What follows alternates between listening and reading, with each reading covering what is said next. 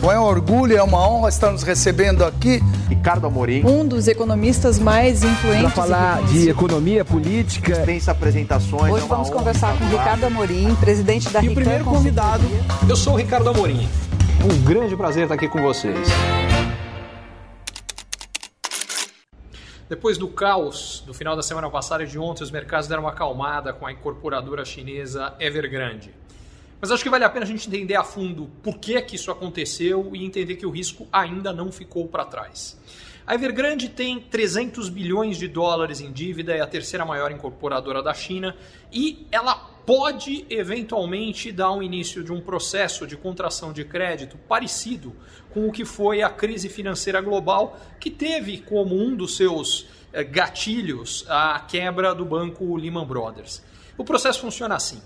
Hoje, o setor imobiliário chinês representa a maior parte dos financiamentos, tanto do setor bancário chinês quanto do que é chamado o mercado paralelo, que não está dentro dos bancos, mas que é, é um mercado gigantesco de empréstimos, onde em geral as pessoas emprestam dinheiro para outras pessoas que elas conhecem e que são amigos. Isso na China é uma prática muito comum e gigante. Ninguém sabe exatamente o tamanho disso, mas estima-se que talvez seja maior até do que as operações oficiais que acontecem no mercado bancário chinês.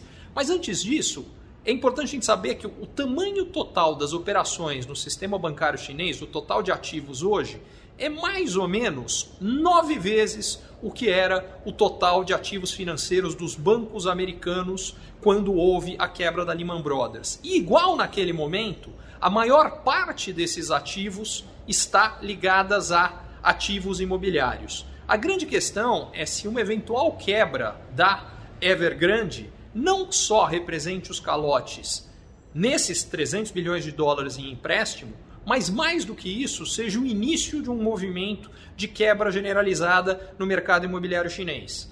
Uh, recentemente, o Xi Jinping o líder chinês chegou à seguinte conclusão: os preços dos imóveis vinham subindo demais na China, o que estava impossibilitando os chineses de poderem comprar esses imóveis porque eles estavam ficando muito caros. Então ele resolveu dar uma desacelerada no mercado imobiliário e fez isso limitando muito a expansão de crédito no país. Ao fazer isso, Empresas que tinham acelerado demais, como é o caso da Evergrande, se viram numa situação de terem uma enorme quantidade de construções e não conseguir vender.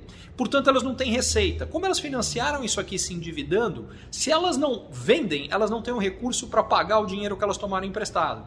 E recentemente, elas tomaram emprestado volumes significativos não só no mercado chinês, mas também de bancos nos Estados Unidos e na Europa. Diga-se de passagem, já na eu diria de mais de uma década para cá, uma grande parte das emissões vindas de países emergentes é uma parte brutal foi de empresas chinesas e desta parte mais da metade de incorporadoras. Então a grande questão é que toda a expansão imobiliária, e nunca houve nenhuma do tamanho da expansão imobiliária recente na China, na história do mundo, nunca teve nada parecido, ela é movida a uma forte expansão de crédito.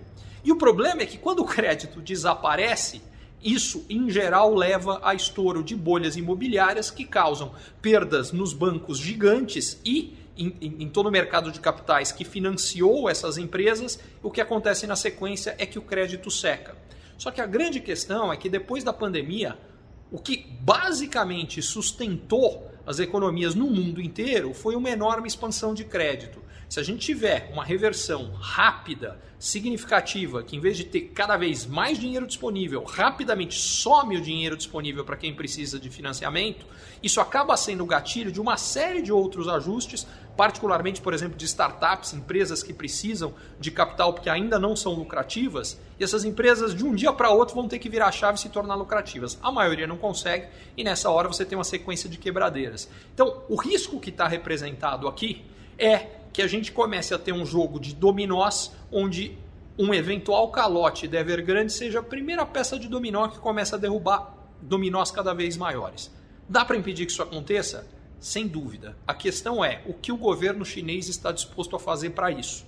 Porque a solução mais fácil é o governo chinês, de alguma forma, evita a quebra da própria Evergrande, capitalizando a empresa, fazendo alguma coisa assim. Agora, se ele fizer isso, o recado que ele vai dar para todo mundo no mercado imobiliário chinês é: pode pisar no acelerador, empreste, porque se der errado, desde que você seja grande o suficiente para representar um risco para o sistema, você vai ser salvo.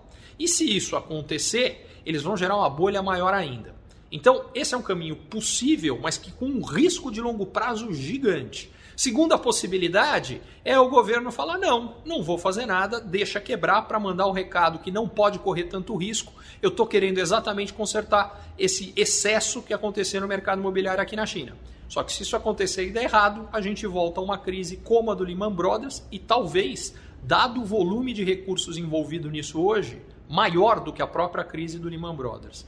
E a última possibilidade é reverter esse processo de expansão de crédito para que haja mais liquidez no mercado e que, eventualmente, quebre ou não a Evergrande, a gente não tenha um impacto sistêmico tão significativo.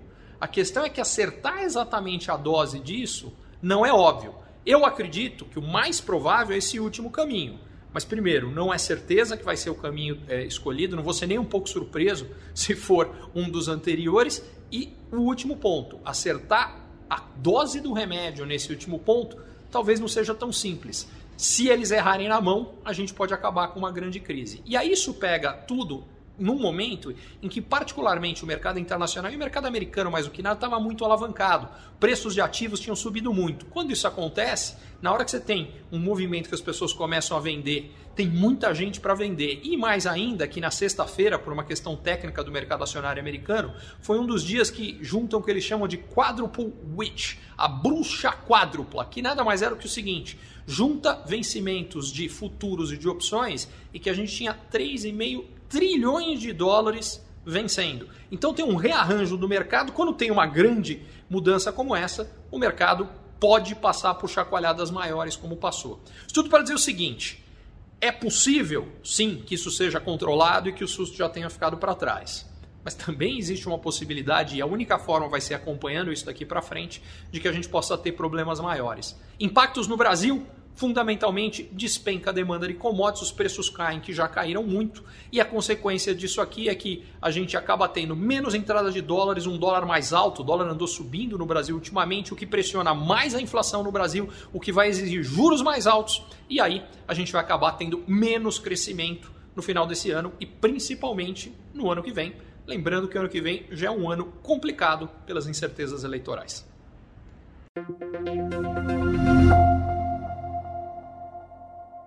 Curtiu esse conteúdo? Assine para receber quando cada um dos próximos for publicado. E se de repente você achar que algum colega, amigo ou alguém da sua família pode gostar também, lembre de compartilhar. Até a próxima!